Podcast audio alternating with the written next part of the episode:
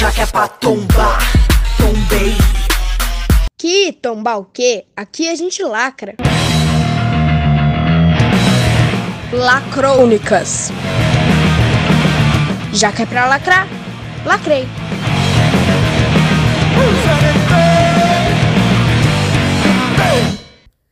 Sexta-feira! E o último episódio da semana traz as histórias do Daniel, da Letícia Luz e da Natália, todos eles alunos do sexto B.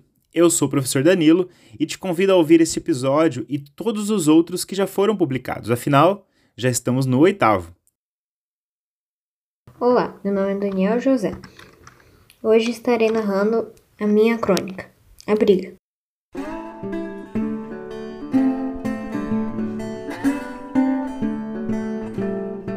Dia normal na escola de Sérgio, houve uma briga entre Sérgio e Alberto. Alberto queimou o caderno de Sérgio.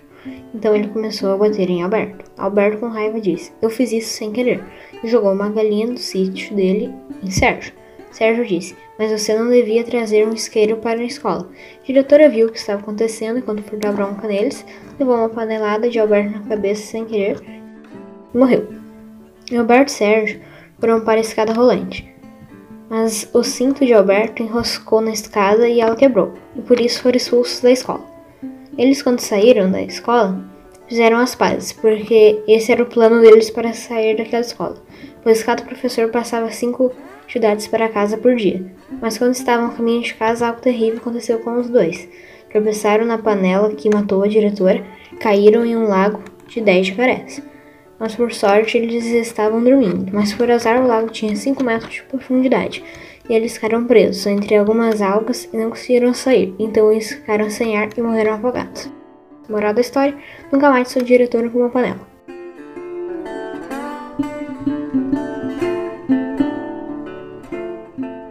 Letícia Luz Coimbra. Minha cachorra está no cio. Minha cachorra, nos seus seis meses, virou mocinha. Sim, cachorros também têm essa fase. Minha mãe tinha viajado com meu pai e estava eu e meu irmão. Ela primeiro sujou a roupa da minha mãe, antes dela ir viajar. E não tínhamos percebido até que foi fazendo caminho pela casa toda. E nós achamos estranho, até que minha mãe virou e falou: A Isa está no cio. Eu quase morri de felicidade, mal sabia eu. E então, meus pais foram e falaram que ia chegar só depois de dois dias. Eu falei: dar tudo certo, mãe, estou no controle. Nós levamos ela no pet shop e a mulher disse: É só colocar algodão no lugar, é super tranquilo. Mas quando ela vai fazer xixi, sai. E você que vai colocar o algodão de novo. Eu, com medo, cheguei em casa. Depois de um tempo, ela fez o esperado xixi. Mas ela estava agitada e tive que chamar meu irmão. Nós lutamos, lutamos, até colocar o algodão. Só que o negócio não parava. Ela sempre dormia comigo e eu tinha esquecido que ela estava naquela situação. Sujou todo o meu lençol. Passados dois dias de puro sofrimento e olheira, minha mãe chegou. Oi, filha, tudo bem? Oi, mãe, tudo sim? Que olheiras são essas? Nada não, só uma, uma noite mal dormida, sabe? Tem certeza, filha? Nenhuma novidade?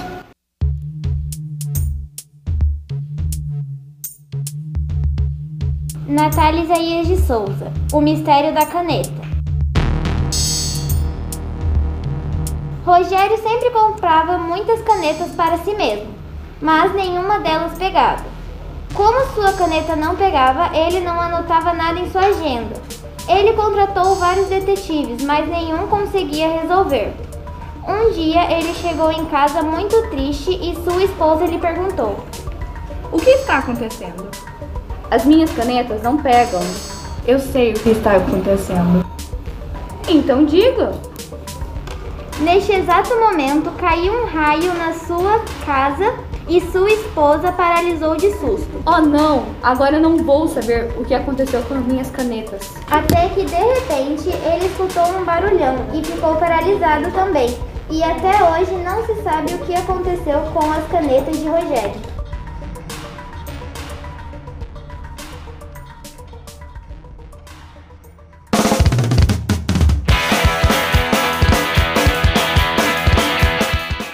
Crônicas é um podcast produzido pelos alunos do sexto ano A e do sexto ano B do Colégio da Polícia Militar de Cornélio Procópio. Você pode nos encontrar no Google Podcasts, no Apple Podcasts, no Cashbook e no Spotify. Se você gostou, escuta o próximo episódio. Até lá!